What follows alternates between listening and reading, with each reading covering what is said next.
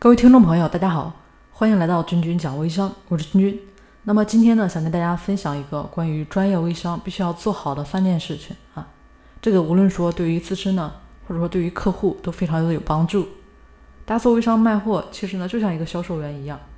如果说啊把自己当做一个销售员的角色，那么我们就会联想到，卖货都是需要面对不同的人啊，不同性格的、性别的、年龄的。那我们当然呢也会遇到一些刚做微商的人会说。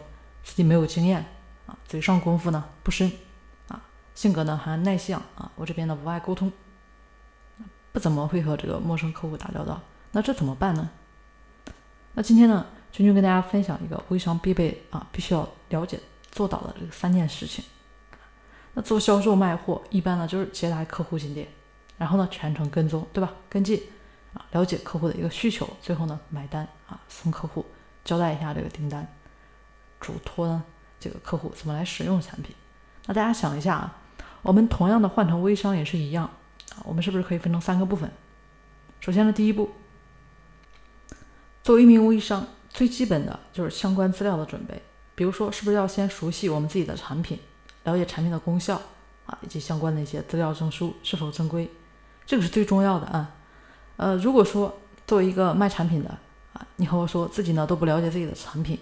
不知道自己产品的功效、生产日期啥之类的，对不对？那最好还是不要做微商了啊，因为不太适合。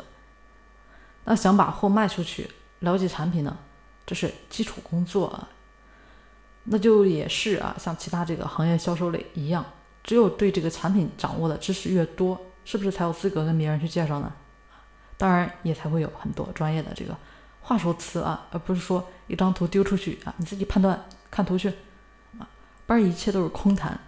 那同时呢，除了了解自己的产品，我们也要学会了解其他的产品啊，这样呢才能知道在同类产品中，哎，我们自己的这个产品优势和别人的相比，我们这个对比在哪里呢？那到哪一天，对吧？遇到客户呢说，哎，那谁谁谁产品和你的一样啊，比你还便宜。这个时候我们如果说说不出个所以然，对不对？那我想大家估计呢，也只能眼睁睁的看着客户跑到对手家里去了啊。正所谓知彼知己，百战不胜嘛。那除了这个啊，第二步大家要关心的另外一个呢，就是心态问题。到现在啊，依然很多人还想着这个一夜暴富，一天赚个万把块啊。如果刚开始大家就这样期望啊，你也问问自己的老大啊，我相信你自己老大呢，刚开始也没有办法让你做到这样。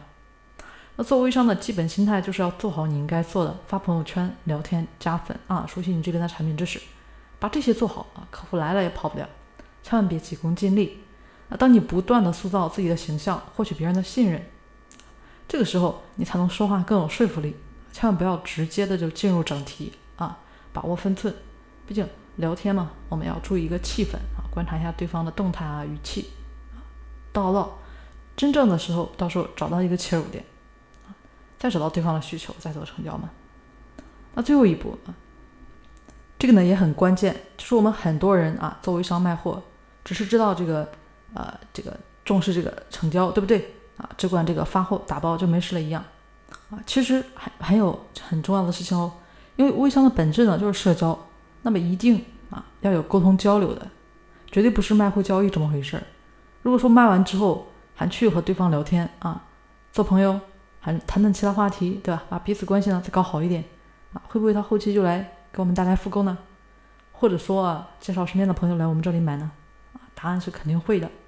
那我们做微商呢，大家都记住一句话，就是做微商卖货，我们在卖货的过程中，就相当于做销售一样啊，这是一门大学问。大家一定呢要学会抓住客户消费者的心，让对方心甘情愿的把钱给你，这样才是真的做微商卖货的一个人。好，那今天呢跟大家先聊到这里啊，我们下期节目再见了。